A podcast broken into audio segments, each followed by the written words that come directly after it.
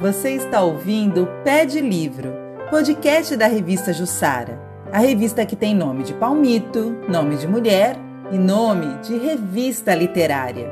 Eu sou Daniela Out, jornalista e escritora. No episódio de hoje, eu converso com Eliana Garcia Vilas Boas, autora do texto Carolina Maria de Jesus, a escritora sacramentana que conquistou o mundo publicado na terceira edição da revista Jussara. Eliana é formada em História e trabalha no Arquivo Público da Prefeitura Municipal de Sacramento, onde está guardado parte importante do acervo da escritora Carolina Maria de Jesus.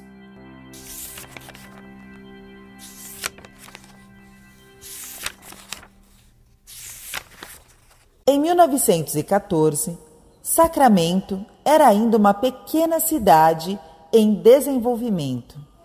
Nesse período, a educação era privilégio de poucos, quase que exclusivamente de pessoas brancas e bem-nascidas. Os pobres viviam em casas insalubres, em terrenos da Câmara Municipal. A água era escassa. Mesmo furando um poço, as pessoas tinham que andar a pé para carregar água. A família de Carolina morava em um terreno que seu avô, Benedito José da Silva, havia comprado. A casa era coberta de sapé, as paredes eram de adobe e o chão era de terra batida.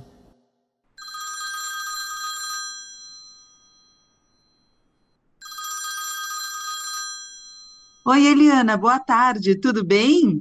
Sim, estou bem, boa tarde a todos. É um prazer estar conversando com você. É, você está em Minas Gerais, em Sacramento. Como é que está o tempo aí hoje? Como é que estão as coisas? Bom, o tempo aqui hoje tá, aqui está muito quente, né? Deu uma hum. chuva de três minutinhos e agora já está de sol de novo. Ah, é? Ah, então, aqui no litoral também, amanheceu hoje super ensolarado, agora já deu, deu uma neblina aqui, o tempo já mudou, é essa loucura, né? É, tá chegando o verão, começa a ficar assim bastante úmido aqui, sabe? Nós temos a Serra do Mar, né? Mas enfim, estou muito feliz de estar aqui hoje conversando com você, Eliana, pessoa que você me ajudou tanto assim durante a produção da terceira edição da revista Jussara, né? Você realmente assim abriu as portas aí do arquivo público de Sacramento compartilhou as fotos, as imagens da Carolina, foram tão importantes assim para a gente poder fazer uma revista bacana. Passou o contato da filha dela, né, a Vera Eunice. Então, antes de mais nada, eu gostaria de agradecer você por isso. Eu quem agradeço pela oportunidade. É sempre um prazer enorme falar da Carolina Maria de Jesus. Hum, que bom. Então, você me contou que nasceu na zona rural, né, perto ao desemboque, berço do Triângulo Mineiro. Como foi assim que você conheceu a Carolina? Olha, eu nasci em, na verdade, foi criada, né, numa comunidade rural chamada Quenta Sol, que hum. fica próximo ao distrito de Desemboque.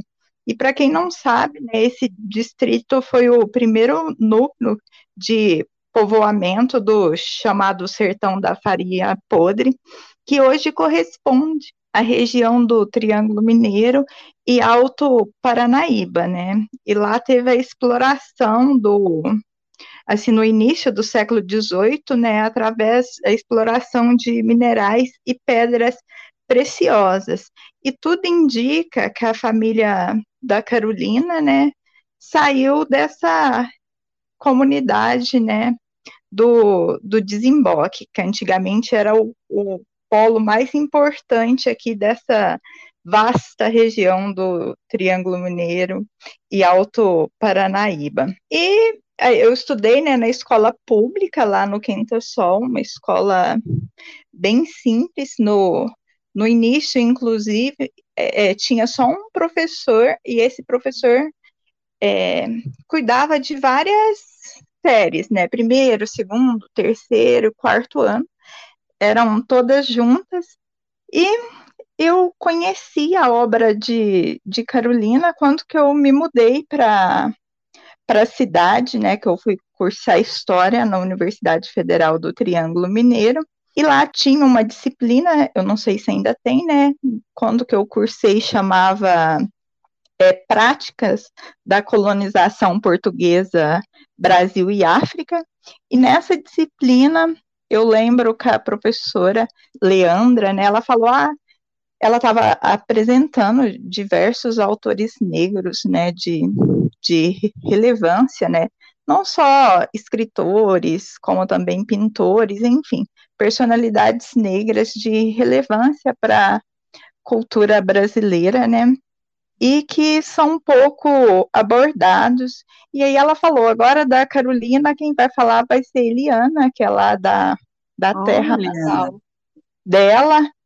e, e eu falei, quem que é essa? Aí ela falou, nossa, mas você não conhece, é lá de Sacramento, né?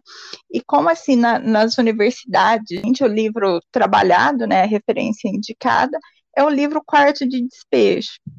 Uhum. E aí eu falei para ela que eu não tinha conhecimento, e ela falou um pouco de Carolina, né, que já fazia parte do roteiro, e falou, olha, eu sugiro que você tome conhecimento, porque realmente é uma escritora incrível.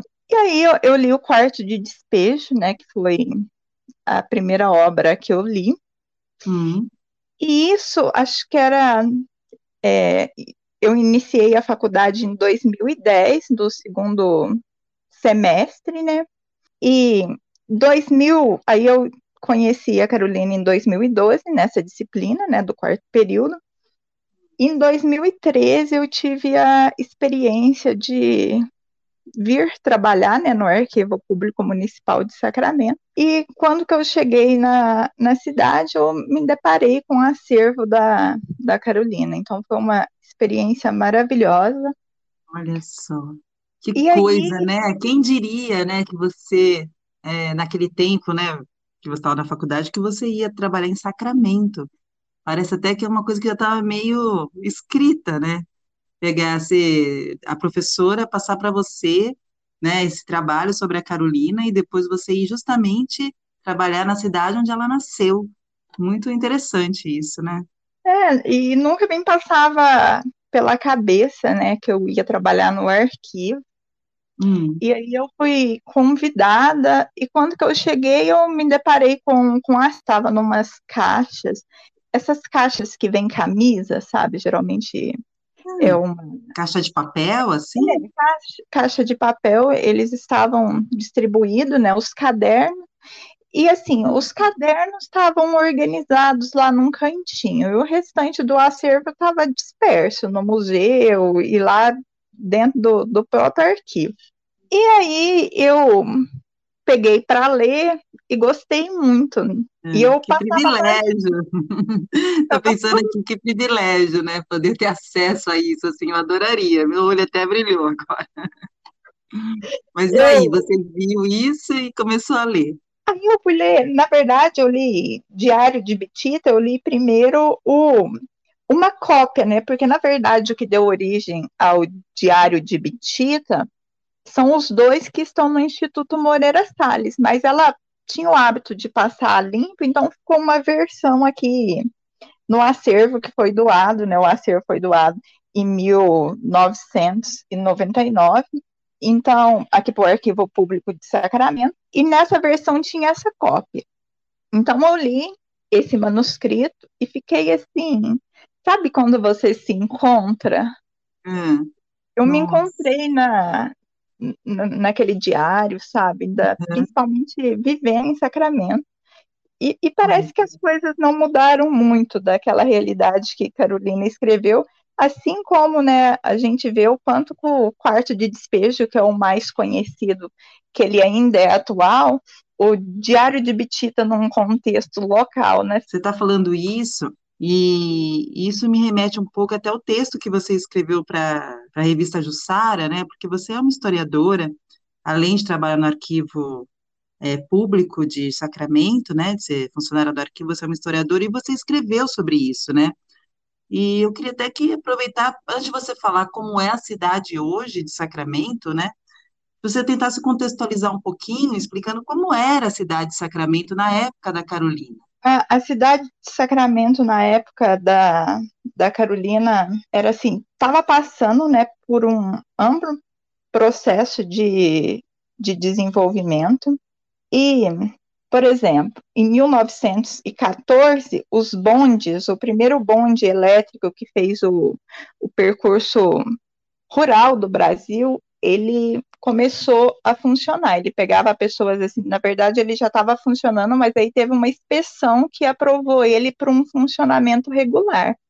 Uhum. Então ele pegava pessoas aqui em Sacramento e levava até a estação ferroviária do Cipó, que Sacramento também, em 1888, foi a primeira é, cidade do estado de Minas Gerais que a ferrovia chegou, né, a Cia Mogiana. Então, esse processo de transformação estava ocorrendo, né, desde 1888, e se intensificou ali num contexto local, né, da cidade de Sacramento, com a construção da, da usina elétrica, usina Cajuru, né, porque para ter bonde elétrico precisava de ter energia, então a usina foi inaugurada em 1913, e também em 1907 teve a construção do Colégio Allan Kardec, né, que é o maior colégio espírita do Brasil, né, o primeiro, hum. e e foi o local que a Carolina Maria de Jesus estudou, né? Então,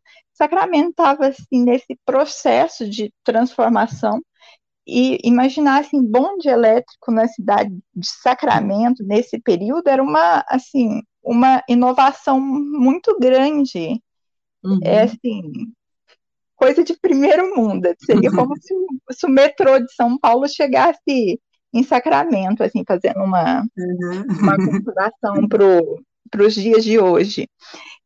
E a cidade estava assim, naquele. sentindo realmente que estava naquele processo de transformação, né? Aquele, aquele conceito de civilização, né? Com a proclamação da República, que chegou no, no interior bem depois, né? Então, 1930, assim, é, nas cidades mais do interior foi assim o momento que elas estavam colocando em prática essa questão de modernidade que a, que a República trouxe. E em Sacramento isso já estava acontecendo em, em 1914, né? Mas assim, quando você fala que não mudou tanto, no que, que você se refere assim? Quando, é, ainda tem aí os, os trilhos do bonde, Dá para ver resquícios dessa época ainda? E o que mais seria? Olha, é, o prédio do, dos bondinhos foi é, é, tombado, né, como patrimônio do município. Não temos os trilhos, mas, por exemplo, o conjunto ferroviário do, do Cipó ainda está. Também não temos os trilhos, nem, nem o bondinho, né, nem uma réplica ainda mas são monumentos que estão preservados. A questão, assim, que eu falo que ainda é bem presente é a questão do, do preconceito. E Carolina, no, no Diário de Bitita, ela fala muito da condição da, da mulher, né? E Sacramento, é, ela retrata né, os abusos que as mulheres sofriam.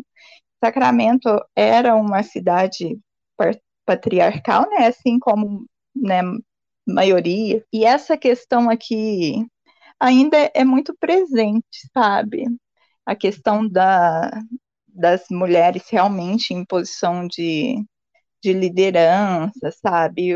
os vários desafios que as mulheres enfrentam para estar tá ocupando esse espaço de, de poder e até mesmo a, a questão cultural, né?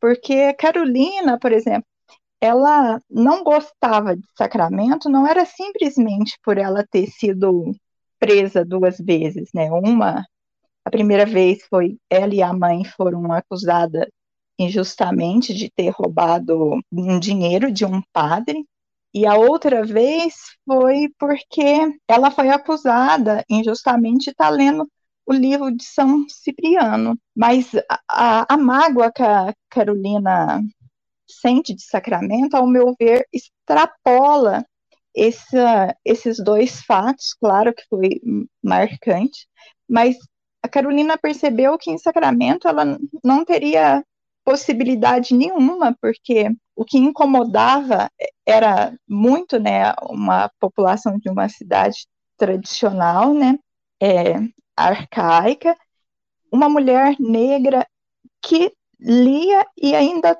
tomava, né, ousava a falar, porque nas casas que a Carolina acompanhava a mãe, ou até mesmo depois que ela cresceu um pouco, né, naquele tempo era comum trabalhar desde criança, né, ela já começou a trabalhar, a Carolina ela se colocava, né? Ela tinha ali os sua, seus argumentos, sua defesa, e ela mesma fala no livro Diário de Betita que a, que a mãe dela, as tias dela, as pessoas eram acostumadas a falar apenas sim, senhor, sim, senhora, né? Que veio muito dessa questão escravocrata, né? Que tinha o senhor e a sinhá.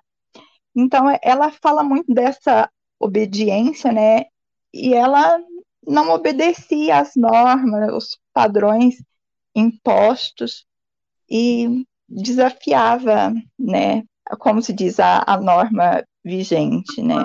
E eu até li o Diário de Bitita também, é, e tem uma parte que ela conta sobre, acho que é uma tia dela, é, que, que fala para a mãe, para a mãe bater nela, né? Bate nessa menina, essa menina é muito chata, porque ela perguntava tudo, ela, ela questionava tudo, né? E a mãe dela, né, é, já, já agia de outra forma, né? Mãe dela tinha paciência, né? Levou ela até no médico, o médico falou que ela, para ver se ela tinha algum problema na cabeça, né? E o médico, aí o médico falou, não sei se você, é, eu me recordo dessa parte, ela que não é que ela não tinha nada, era muitos pensamentos, né? Que ela, ela pensava demais, né? E Isso. muito, você vê como que era na época a educação, né? Até entre os, os negros, eles estranhavam quando um deles começava a querer mudar essa situação, né? A questionar, tal, até entre eles, né? Quer dizer, acho que foram tantos anos escravizados, né, que realmente eles, eh, naquele período eles ainda estavam descobrindo a voz deles, né? Descobrindo como se posicionar no mundo, e a Carolina devia é, ser um espanto para eles também, né? Para a família, enfim. É a impressão que me passou, sabe? Não sei o que você percebeu com, com essa parte do texto. É, essa, essa questão de quando um negro começa a se destacar, né? É porque a cultura, né, as, os negros, depois do, do processo da, da, libertação, né, que a gente sabe que foi um processo de luta muito grande até a conquista desse, desse direito, né, mas é, muitos não se viam na, na, na condição de ocupar determinados espaços, né? E a gente sabe que não teve um processo educacional, né, para inserir é, as pessoas que foram escravizadas é, na sociedade, né? Inclusive a questão de, de trabalho, né? Começou uma política para dar preferência para os imigrantes. Uhum. E aí, o negro, ele não se via nesse espaço, e quando, por uma questão cultural, quando que outro começava a se despontar, é, surgia um preconceito, né, de certa forma, né, quando... Tinha até um medo também, né, do que aquilo pudesse transformar numa violência contra todos, né, todos da, que viviam ali naquele espaço junto, né, é, eu acho que também era um pouco disso, né? Apesar de ter acabado, né, o período da escravidão, a escravidão continuava muito presente dentro deles, né? É uma coisa que não, enfim, até hoje a gente é, convive com isso, com essa escravidão, né? Uma escravidão mais velada, que todo mundo fala, não, acabou a escravidão faz não sei quantos anos, acabou, né? Acabou, mais ou menos, né? Porque você vê a quantidade de hoje de, de crianças, de jovens pretos, né? Que são abordados diariamente aí nas ruas, é, quando os, os, brancos não são, não acontece dessa forma, né? Então existe, eu acho que essa escravidão ainda muito presente. Mas você estava falando sobre o Diário de Bitita, é, e aí eu queria chamar a atenção, né, porque esse livro ele foi publicado é, a primeira vez na, na França, e de acordo com o que eu li, é, ele foi totalmente assim, foi várias partes deles foram alteradas, inclusive o nome, né? Que era para ser um outro nome, que acho que era é, Brasil para, para os brasileiros, né? Me corrige, que é o nome da exposição que eu fui ver lá no Moreira Salles e você me contou que foi também, né? Então, o que, que você acha disso, desse, desse livro ter sido totalmente assim desfigurado, né? E agora ele está sendo voltando aí com tudo, inclusive com uma exposição, né? Que, que deveria ser o nome do livro, né? Toda obra passa por processos de, de edição, né? Não adianta a gente falar que ai, que não passa, que, que passa assim, é, a, a, gente sabe que, que passa, né? Só que a gente tem que ver como que essa edição foi feita. Por exemplo, do que eu que está em Sacramento, eu nunca li o que está no Moreira Salles. Eu creio que é bem semelhante. Então eu não vejo assim nada. Foi uma edição. O que é que está sendo a grande crítica, né, da, do, dos intelectuais? Porque a mídia construiu uma Carolina que eles queriam vender, assim como o quarto de despejo foi editado o Diário de Betita também foi, foi editado. Então, que foi uma Carolina vitimizada, sofrida, sabe? Mas, claro, ela foi isso tudo, né? Não estou falando que não foi. Aliás, foi muito sofrida, né? Muito excluída.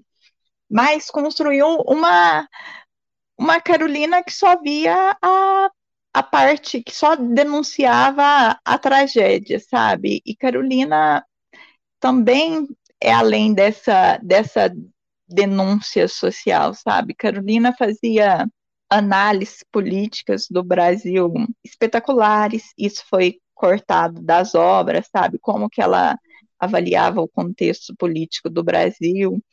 Então vai, vai muito assim, né, de, de quem está tá editando, né? O que, que quer ser vendido, né?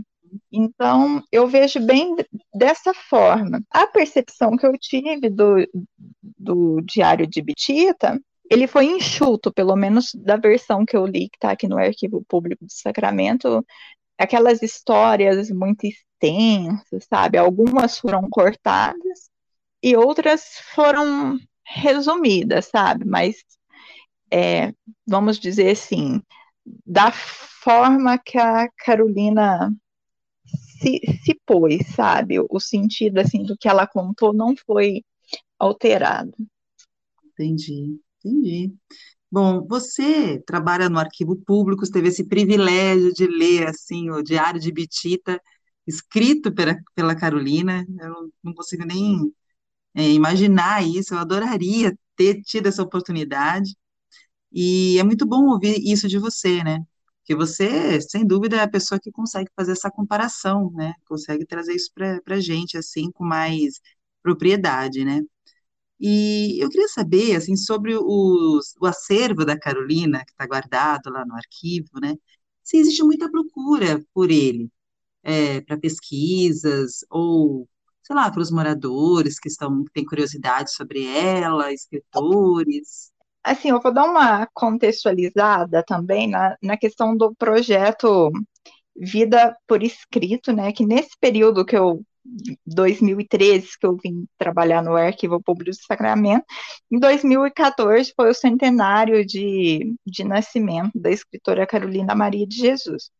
E aí teve o, o projeto, né, Vida por Escrito, que é, contemplou né, a classificação e preparação do inventário da obra da Carolina Maria de Jesus. Primeiro levantamento, assim, porque os pesquisadores sabia que Carolina tinha manuscrito, mas não sabia onde que estava, os procedimentos de consulta, é, quais instituições realmente fazia a Custódia, Savera, né, os familiares de Carolina ainda estava com o caderno. Então, esse trabalho é, fez o levantamento de todas as instituições e publicou o, o, guia, né, tem um site que chama Vida por Escrita e um guia também é, em formato de livro sobre o acervo. Então, foi o, o primeiro grande trabalho, né, para levantar, né, as sobre as instituições que faz a custódia do acervo da, da Carolina e o que exatamente a, a Carolina arquivava, né? Isso, ao meu ver, é um marco assim fundamental para pesquisadores, né? Porque agora eles sabem exatamente, né, como que foi esse processo de vamos falar arquivamento, né, que é o termo da, da arquivista, como que Carolina arquivava esses documentos, né, e quais os documentos ela arquivava. E a partir daí, uma ampla divulgação de, desse acervo.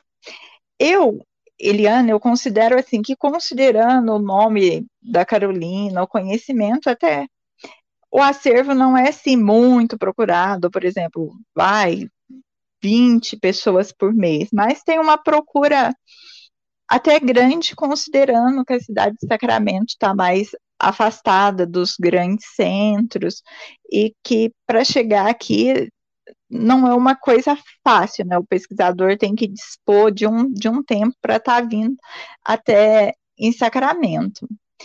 Aqui tem procura de tanto de pessoas que quer pesquisar a obra, sabe, que está fazendo algum trabalho, e também pessoas que quer simplesmente conhecer a obra de Carolina porque é um admirador. Entendi. E assim, você falou, né, que entre os, os manuscritos, documentos, você encontrou o original do, do Diário de Bitita, mas eu queria saber se além do diário, você tem algum outro documento que faz parte do acervo que você considera precioso? Olha, eu acho assim muito difícil falar em assim tirar um documento, porque o acervo é, é o fundo, né? É o conjunto de de tudo, né? Fazer uma leitura disso é também fazer uma leitura de, de Carolina. Eu não digo assim mais precioso, mas eu vejo muito assim os romances, as peças teatrais que a Carolina escrevia, né, como algo assim, algo que eu não tive conhecimento e que a maioria dos leitores não tem, né? Então tá aqui no arquivo os inéditos e eu vejo assim quando uma coisa é inédita, né? Todo mundo fica curioso para saber como que é, né? Como que eram esses romances da Carolina, quantos romances tem.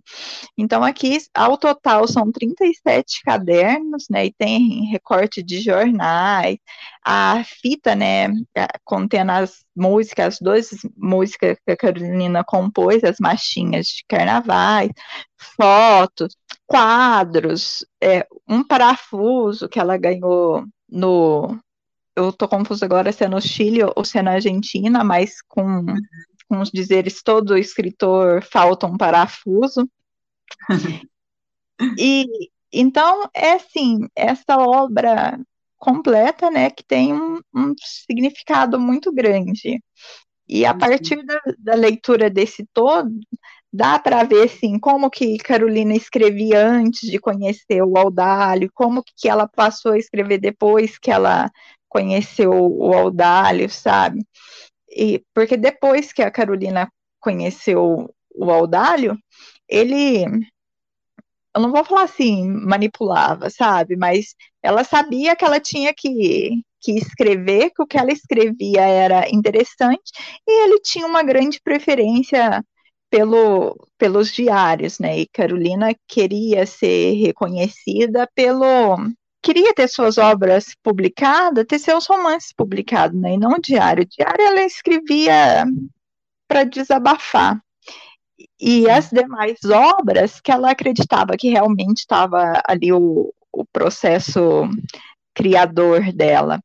É, você me perguntou, né, da, da edição, é, o, o Diário de Bitita, realmente o livro que ela, o título que ela tinha sugerido para o livro foi Um Brasil para os Brasileiros, né? E aí ele foi editado, Diário de Bitita, que também saiu do, do diário, né, que é o apelido que todo mundo conhecia ela aqui em Sacramento, que era Bitita, né?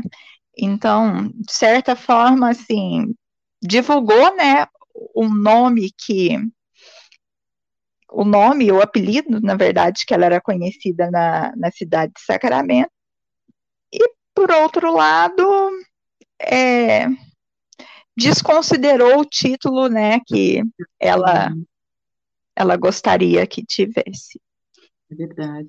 E agora, ele é um problema assim desses documentos antigos, né, é que eles requerem assim, um cuidado muito grande, né, para preservar. E um, são cuidados constantes.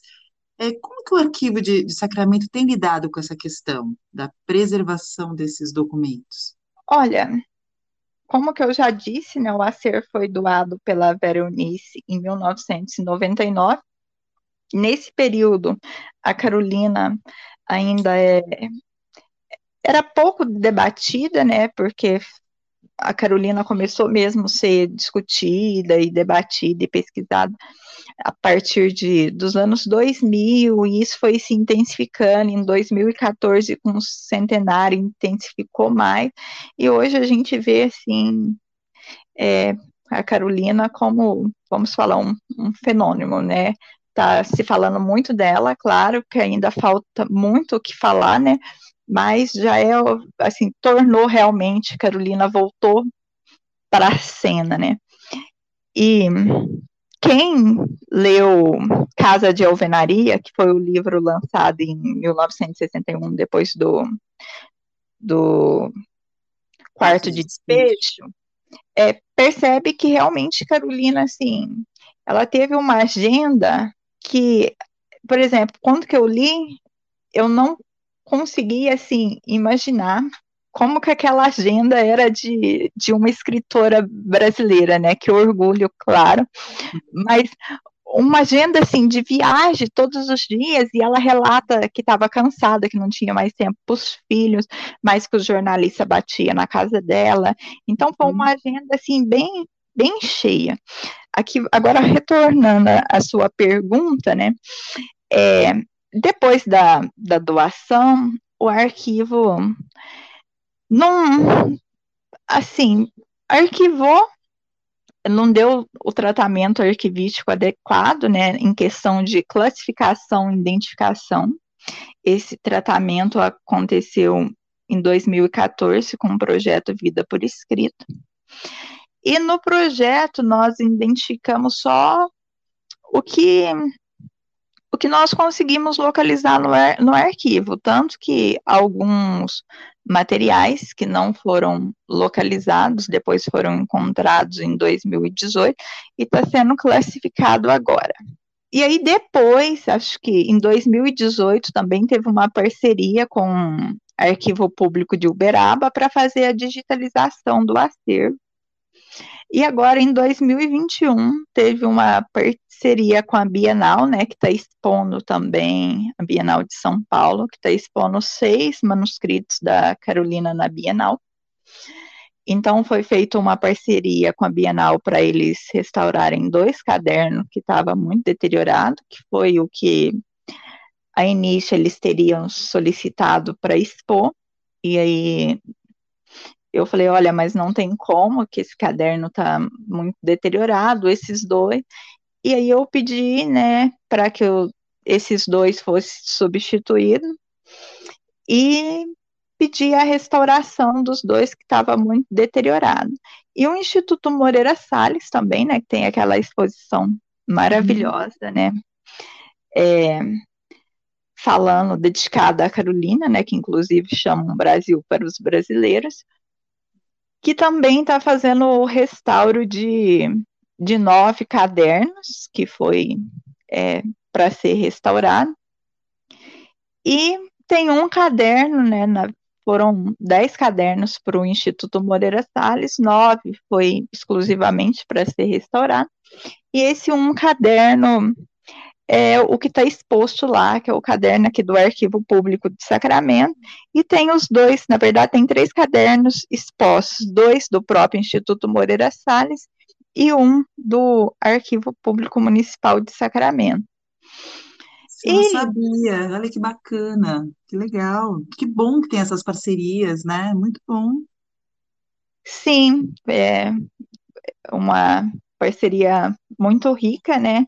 Inclusive, alguns outros ah, materiais que estão lá são de Sacramento, né? O livro Provérbios, que está lá, é do acervo de Sacramento. E os quadros, que são aquelas aqueles quadros almofadados, sabe? Que tem a, uhum. a Carolina com os filhos, é do acervo de Sacramento. Sim, então, sim. todo o acervo que foi para o Moreira Salles, ou vai ser restaurado, né? Ou todo vai ser higienizado e os que precisa de restauro vão ser restaurados. Depois que eles forem restaurados, eles vão voltar aí para Sacramento? Vocês pretendem, é, eu não sei se pode, né? Não sei como é que funciona, mas vocês podem, no caso, por exemplo, já que esses que estão digitalizados e tudo mais, começar a divulgar isso, por exemplo, no site da prefeitura? Existe algum projeto nesse sentido? Para que as pessoas como eu, assim, que, que moram longe de Sacramento, possam ter acesso também a esses escritos da Carolina? Olha, para disponibilizar, por exemplo, a Biblioteca Nacional, dos 14 cadernos que, que ela faz a, a custódia, tem um ou dois é, digital, em formato digital disponível ao público. Para fazer isso, precisa de uma, de uma plataforma, né, de recursos, de, enfim, de estudo é, a ciência da comunicação, né, que faz isso, e também precisa de da Veronice liberar, não só a Veronice, né, mas também os representantes, vamos falar os representantes legais, né, da que responde pelo o espólio, a Veronice e também as filhas do José Carlos, né, elas teriam que liberar para esse material e para plataforma digital e ser acessada. Entendi, entendi. Não é uma coisa que depende só do arquivo, né? É, o arquivo guarda o, o acervo, mas para divulgação tudo tem que ter uma série de burocracias ainda para serem atendidas, né? Sim, e também a, o arquivo de Sacramento, a gente sabe, né, que o investimento em, em cultura, em preservação de história e memória, a gente sabe que isso não é forte no, no Brasil, né? E aqui, como em todas as cidades brasileiras, né, tem diversos é, problemas e desafios para ser enfrentado nessa questão. Ah, Tanto, sim.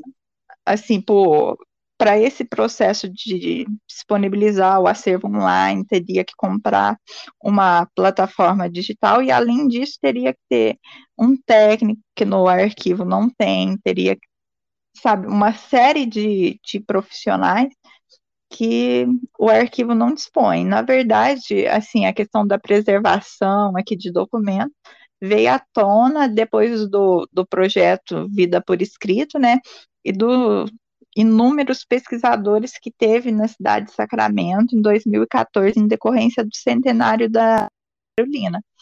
Então, foi esses pesquisadores que levantaram a questão da, da deficiência né, que o arquivo público tem quanto à preservação e conservação desses documentos, não só do do acervo da Carolina, mas de todo o conjunto documental que a instituição realiza a custódia.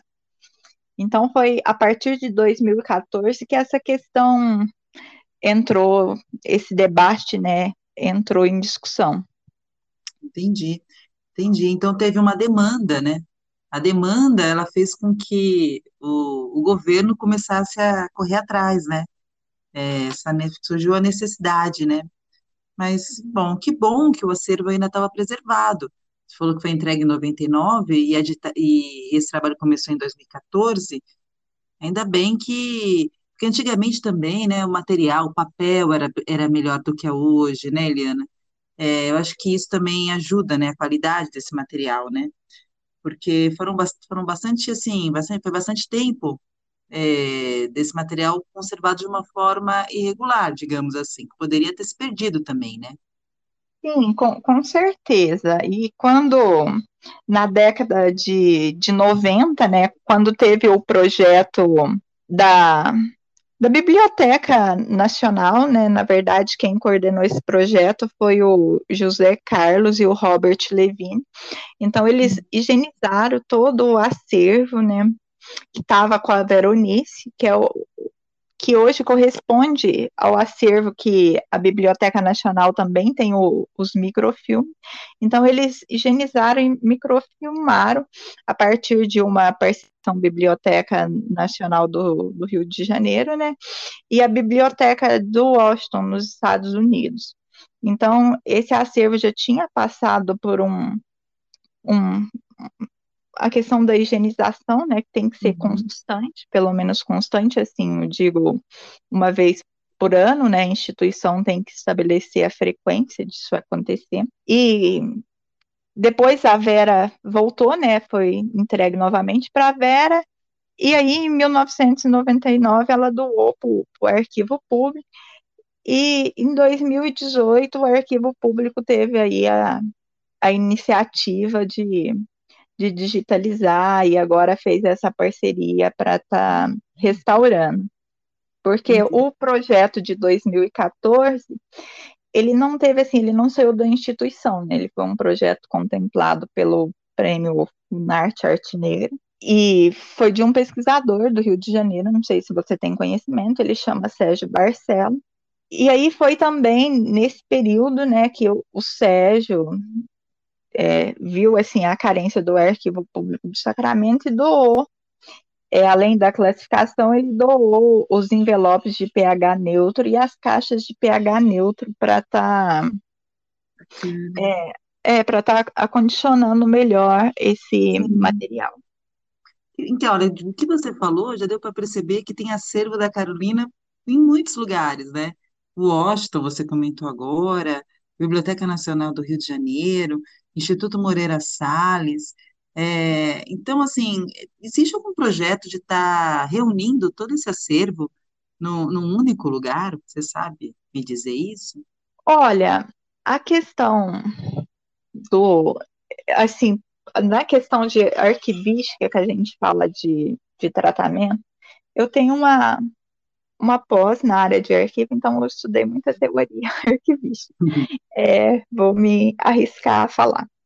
O, a parte que a Carolina foi cedendo para o Audálio Dantas, isso desvinculou do tanto com o tratamento lá da Biblioteca Nacional do, dos originais, é fundo Audálio Dantas, né? Coleção Audálio Dantas, porque ficou com de certa forma, sobre a custódia do Audálio Dantas, né? E o restante do, desse acervo aí do Moreira Salles, do arquivo público, eu não vejo assim, acho que nenhuma instituição vai querer abrir mão, entendeu? Então, Sim. essa eu vejo mais assim uma um estudo, né, uma reunião, assim, é, um agrupamento desse material, é o que a gente chama de agrupamento intelectual, sabe? Eles não vão estar equipados, mas é, intelectualmente descritos que façam entender o conjunto completo da produção da Carolina Maria de Jesus.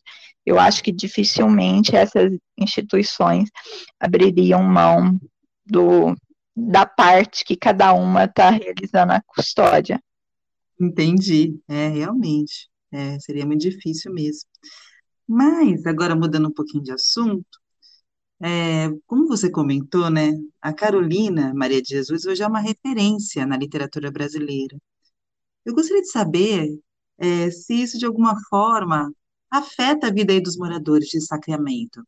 Eles percebem isso, tem uma escritora, né, que de tanto sucesso e que nasceu aí na cidade, e se ela de alguma forma inspira aí as crianças, adolescentes, enfim, todos a, a escreverem, enfim. Qual é o a vida da Carolina? Ela tem algum impacto na vida desses moradores aí? Olha, as crianças, eu percebo assim que depende muito assim é, se a família tem conhecimento, porque eu percebo assim, ainda tem uma grande deficiência educacional em divulgar o, nome da, da Carolina, sabe, elaborar projetos que realmente faça sentido a questão do da criança se sentir, sabe, que aquela obra, que aquele legado, que aquela pessoa faz parte também da, da história de Sacramento, né? Eu acho que isso que marca assim os grandes projetos e claro também projetos relacionados com contextos diversos que a cidade e as crianças vivenciam hoje que pode ser facilmente relacionado. Mas a, a cidade tem vários grupos e coletivos, sabe, que que prestam homenagem a, a Carolina Maria de Jesus. A gente tem o Sarau do Despejo, que surgiu em 2019, o Slam para Carolina, que também é, é de 2019, o coletivo Bitita, que é de 2020, é uma, uma organização né, voltada para o bem-estar da mulher, né, uma organização feminina. E em 2021 também foi criado o Sarau da, das Bititas, que são grupos que estão sempre refletindo, problematizando e estão em busca né, de, de melhorias para o acervo da Carolina também, além de estar tá divulgando a obra dela e homenageando ela de certa forma né? Cada espaço desse tem sua, sua importância no sentido de, de divulgar a Carolina aqui em Sacramento.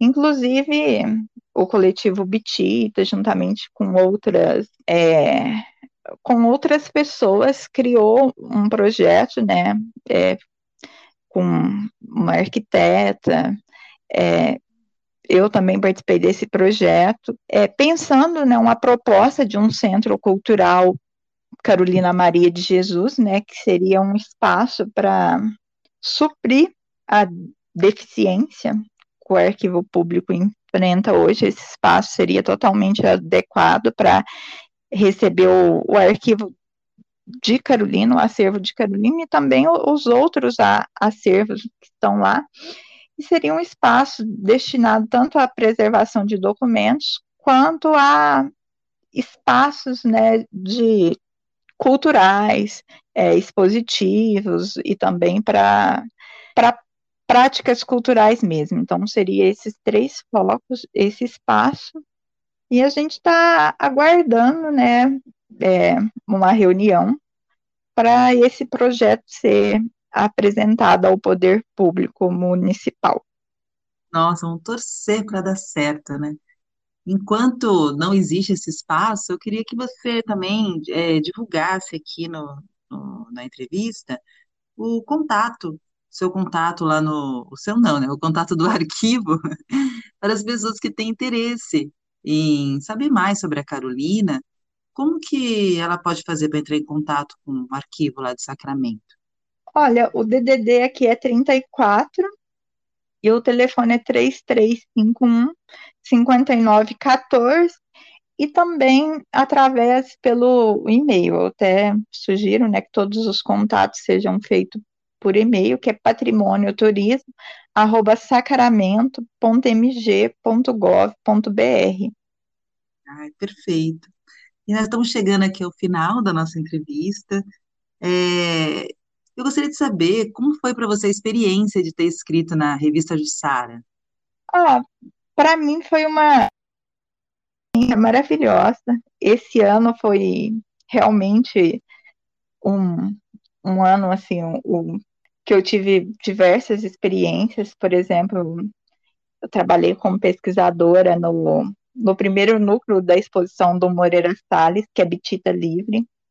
É, tive a oportunidade de falar de Carolina é, na Universidade Federal do Triângulo Mineiro, que foi onde eu conheci Carolina, e eu estive lá duas vezes falando para os universitários né, do, da área de serviço social, do curso de serviço social, e também da, da revista Jussara, então foram vários espaços, né, que oportunizaram esse espaço meu também de, de fala sobre Carolina, né? Então, para mim foi uma experiência maravilhosa e acho assim que acredito que foi a, um dos primeiros textos, né, publicados que fala como que era Sacramento quando Carolina nasceu. Eu acredito que é um do, dos grandes diferencial dessa dessa publicação.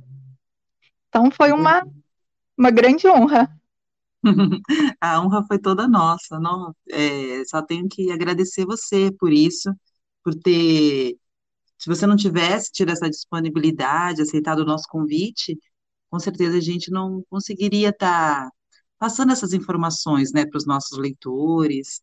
E a sua participação na revista, ela enriqueceu muito, né, o conteúdo. E fora foi um prazer, assim, ter tido esse contato com você, desde o início nos recebeu muito bem, né, uma pessoa super profissional, muito responsável, cumprindo todos os prazos, o que para nós é maravilhoso. Então, só tem que agradecer. E eu gostaria de saber, assim, uma curiosidade. Então, vamos supor aí que Carolina, né, ela estivesse aí passeando pela cidade de Sacramento e encontrasse com a Eliana. Você é, já pensou, Eliana, o que você falaria para Carolina, assim, se um dia você encontrasse com ela pelas ruas de Sacramento, assim, fazendo uma viagem bem viajante, assim, né? Mas acho que você que mora aí, que conhece tanto da história dela, é, eu fico pensando, o que que você conversaria com ela? O que, você gostaria de falar para ela? Acho que ela foi uma grande mulher, né? E que a luta dela ainda é muito atual. Com certeza a gente ia falar de política, de hum. direitos, direitos sociais, do, do acesso à cultura e das políticas públicas, né? Porque a Carolina falava muito nisso, né, dá para perceber nas publicações, e sabendo que essas publicações foram editadas, então o posicionamento político da Carolina quanto ao acesso à cultura e à educação, esse realmente foi muito, vamos falar assim, foi, excluído do, do processo, sabe, literalmente, porque o pouquinho que tem não dá para a gente falar essa era a visão de, de Carolina, né? E pelos originais a gente vê é, o quanto que essa visão dela de política, de educação, é, do acesso à cultura era ampla e complexa, sabe? Uhum. Então, acho que a nossa conversa com certeza ia ser nesse nesse segmento, a questão do direito das mulheres, né, que Carolina, mesmo naquela sociedade patriarcal, ela ainda se via, né, no ela via os espaços como o espaço de fala sendo dela, né? E naquele tempo, se hoje a gente vê inúmeros desafios, é, no tempo que ela nasceu e viveu era muito mais, né? Com certeza. Eu queria estar aí também, participando dessa conversa aí. Acho que ia ser muito, muito boa. Duas feras, assim, conversando, ia ser muito interessante. É, e para nós finalizarmos aqui a nossa entrevista, eu sempre peço para o meu entrevistado, né, é, fazer uma pergunta para mim, porque eu pergunto tanta coisa, né, eu sempre falo, nossa, pergunta tanto, eu acho educado da minha parte abrir esse espaço, assim, não é obrigatório, né? Claro, mas se você tiver alguma curiosidade sobre mim, quiser fazer uma pergunta, pode ficar à vontade. Ah, eu gostaria de saber como surgiu a revista Jussara e quem faz parte desse projeto e como que está sendo os frutos, né, desse projeto maravilhoso. Ai, então, a revista, ela surgiu, a primeira edição foi publicada em dezembro de 2020, foi uma homenagem que a gente fez a Clarice Lispector, né? Foi a primeira edição. Essa revista é feita por mim, né? Eu sou jornalista, e pela Isabel Galvanese, que é uma artista plástica, ilustradora e escritora também. A diagramação é feita pela Priscila Prisco, que é a nossa designer, e a gente conta sempre com pessoas que nos ajudam fazendo a revisão. Então, tem a Doca Ramos Melo, tem a Bernadette Silva, tem a Fernanda Gil, que fez. Então, aí está sempre. E a nossa proposta é estar tá convidando os, os escritores da região do litoral norte de São Paulo e pessoas que têm conhecimento, assim como você, né, a respeito do, do escritor, é, que a gente pretende homenagear. Então, a gente convida essas pessoas, a gente passa é, alguns textos, né, para inspirá-los, né, para seguir uma linha de pensamento, né, e para também estar, tá, é, como é que fala, Re, revivendo esses escritores com um olhar mais contemporâneo. Geralmente são escritores que são muito lidos na época de vestibular, da escola, e nem sempre é um momento que as pessoas estão muito abertas para esse tipo de leitura, porque estão tendo que passar em vestibular, tem outras preocupações, às vezes até mesmo a idade, né, não é uma idade que, que permite essa, não, não tem ainda uma, é é, um conteúdo que, que permite uma reflexão mais apurada sobre o escrito desses, desses escritores, né, sobre a obra desses escritores. Então, a gente pretende estar tá trazendo eles agora, né, um olhar mais contemporâneo e abrindo espaço para os escritores é, anônimos, né, então tem escritores, esses escritores anônimos, também para eles estarem escrevendo e tal. E está sendo uma, uma, uma experiência incrível, está sendo maravilhoso, todas as pessoas que nós convidamos para participar até agora, todas aceitaram, super entusiasmadas. A gente sempre faz uma rifa literária, que é uma forma da gente levantar recurso, né? Porque nossa revista ela não tem fins lucrativos, ela não tem anúncios, né? Então, a gente precisa desse dinheiro para poder pagar a edição de podcast, imprimir alguns números que a gente deixa nas bibliotecas, né? Do, do litoral, para quem ainda vê a revista impressa, né? Então, a gente dá essa oportunidade. Então, a gente precisa de um pequeno recurso. E eu tenho observado, assim, o aumento de número de pessoas que têm contribuído. Então, compra uma rifa, duas, não importa. Importa é o assim é mostrar que eles valorizam o nosso trabalho, né? Que eles apoiam. Não importa o valor, né? Mas assim, então nós acho que estamos super felizes, estamos indo para a quarta edição. Vai ser publicada agora em dezembro de 2021.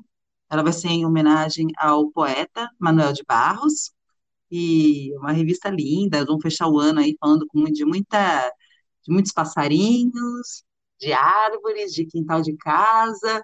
Vai ser uma revista linda também, com certeza. Estamos super animados com ela agora, sabe? E é isso. Eu espero ter respondido a sua pergunta. Ah, sim. E na cidade, qual que é a, a repercussão que a, que a, revista teve? O pessoal ah, vê com bons olhos? Ah, sim, sim. Aqui na cidade o pessoal é, a gente deixa, a gente imprime também uns cartazes com QR Code e deixa em alguns comércios, porque a nossa revista é digital, né? E então, além de divulgar nas redes sociais, Instagram, Facebook, a gente faz esses cartazes, deixa na biblioteca, e assim, as pessoas que comentam, né, parabenizam, é, perguntam quando é que vai ser a nova edição. Então, é, e a gente tem, assim, interessante também, criado, assim, em torno da revista, um círculo de escritores, né? Muitos não se conhecem e passam a se conhecer por causa da revista, né? Porque a gente forma, assim, pequenos grupos no período do, da, da realização daquela edição, que a gente mantém uma conversa, então muitos acabam até se conhecendo, e se você pensar, São Sebastião, a cidade onde a revista é, nasceu, ela tem 100 quilômetros de costa. Então, você ir de uma ponta a outra da cidade leva mais de duas horas de viagem. É uma cidade extensa. Então, muitas vezes, até na própria cidade, as pessoas, elas não têm, não se conhecem. Então, acho que bacana o fato da revista estar tá agregando esse público, sabe? Agregando essas pessoas. E eu tenho, assim, um sonho de que no futuro a gente consiga realizar muitas coisas juntos. Feiras literárias, congressos, palestras, tudo para incentivar realmente a leitura, né? A leitura dos clássicos da literatura, e a leitura também dos autores regionais, que é muito importante para a gente, principalmente que vive, assim, nesse espaço longe das grandes capitais, tem, a gente tem muito menos é, oportunidade de fazer com que as nossas obras, que entre nós tem muitos escritores, né, que publicaram livros. Então é importante que essas pessoas também sejam é, divulgadas, né, a obra deles, tal. Então é um trabalho de formiguinha, não é fácil, você sabe disso. Trabalhar com cultura, você mesmo falou, né? Tem que exige muita persistência e assim a gente não pode desistir, né? Tem que estar tá sempre é, buscando uma motivação interna, acreditando no que a gente faz, né? E é como, assim, você está andando, assim, no escuro e acreditando que a qualquer momento vai abrir ali uma janela e te mostrar, assim, uma paisagem linda, né? Uma, e, então, assim, mas é um andar no escuro.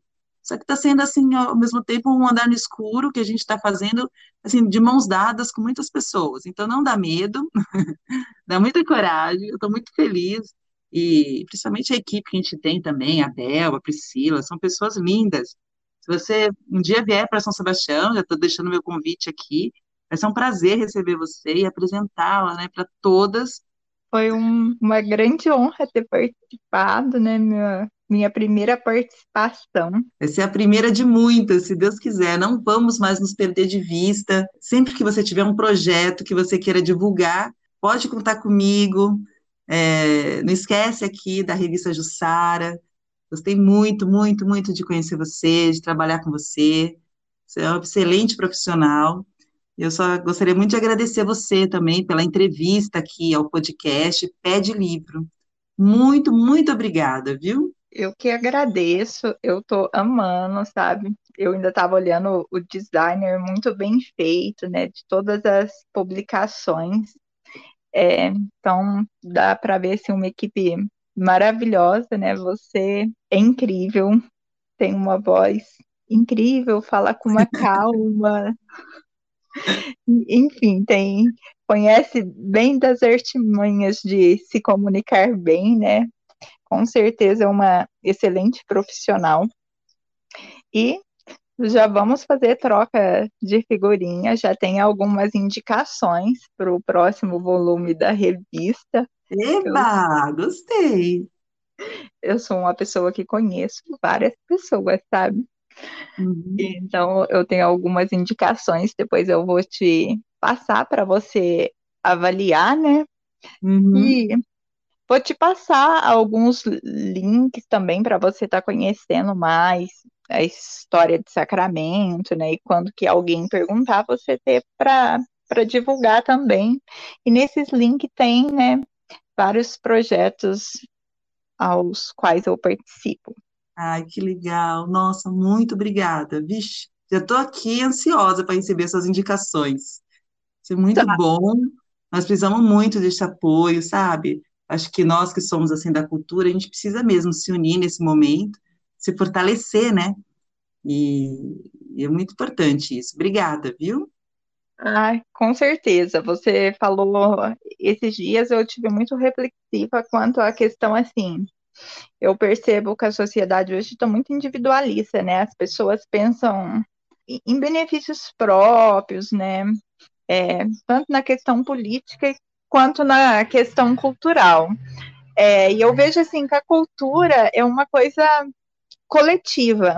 Se um, se um núcleo, se uma comunidade, se uma cidade inteira não se desenvolve, não tem aquela transformação, emancipação cultural mesmo, né? A não ser que a pessoa for um, um cantor, um fenômeno, uma coisa assim extraordinária, de outro mundo, né? Como, por exemplo, a gente, né, na sexta-feira, né, tivemos aí é, a morte da Marília Mendonça, e a gente viu o que, que é um, um, um fenômeno, né, que que ela, por exemplo, conseguiu e com certeza teve algum tipo de, de apoio, né? Mas vamos dizer assim, teve um se projetou em um cenário nacional e internacional uhum. é de forma que não dependeu do, daquela coisa do coletivo. Agora, a questão da cultura, da literatura, aquela formação de base, se não for no, no, de forma coletiva, não tem como, né? Ninguém se, se sobressair, né? É mesmo, com certeza. A gente tem que se unir, se fortalecer e acreditar sempre no nosso potencial, né? Para fazer cultura, procurar sempre coisas assim é, novas, né? Não, não buscar imitação, mas estar tá sempre em busca do, do, do que é novo, do que é especial, né? E tem muita gente especial, muita gente que escreve muito bem e que muitas vezes não tem esse espaço, né? Estão é, aí escondidinhos, né? Então, acho que a gente que tem esse papel, assim, já tem essa abertura, eu com a revista, você aí na prefeitura, né, no arquivo, né, tem esse olhar também de historiadora, e esse olhar tão apurado também para a literatura, acho que cabe a nós, né, poder estar tá, é, orientando e abrindo esse espaço para as pessoas, né. Mas é isso. Eu quero deixar para você um abraço, um beijo bem especial, viu? Que você tenha um fim de tarde maravilhoso aí em Sacramento. E novamente deixar aqui o meu agradecimento da Bel, de toda a nossa equipe, por colaboração, parceria, etc, etc, etc. e um beijo para você. Obrigada, viu? Obrigada para você também. Um beijo para toda essa equipe maravilhosa. Beijo, até a próxima. Tchau. Até, tchau.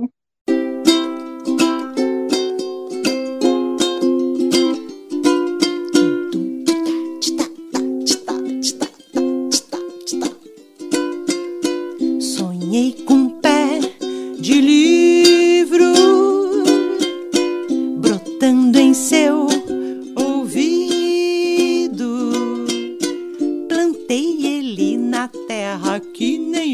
nem jacamanga, siriguela, manacá da serra.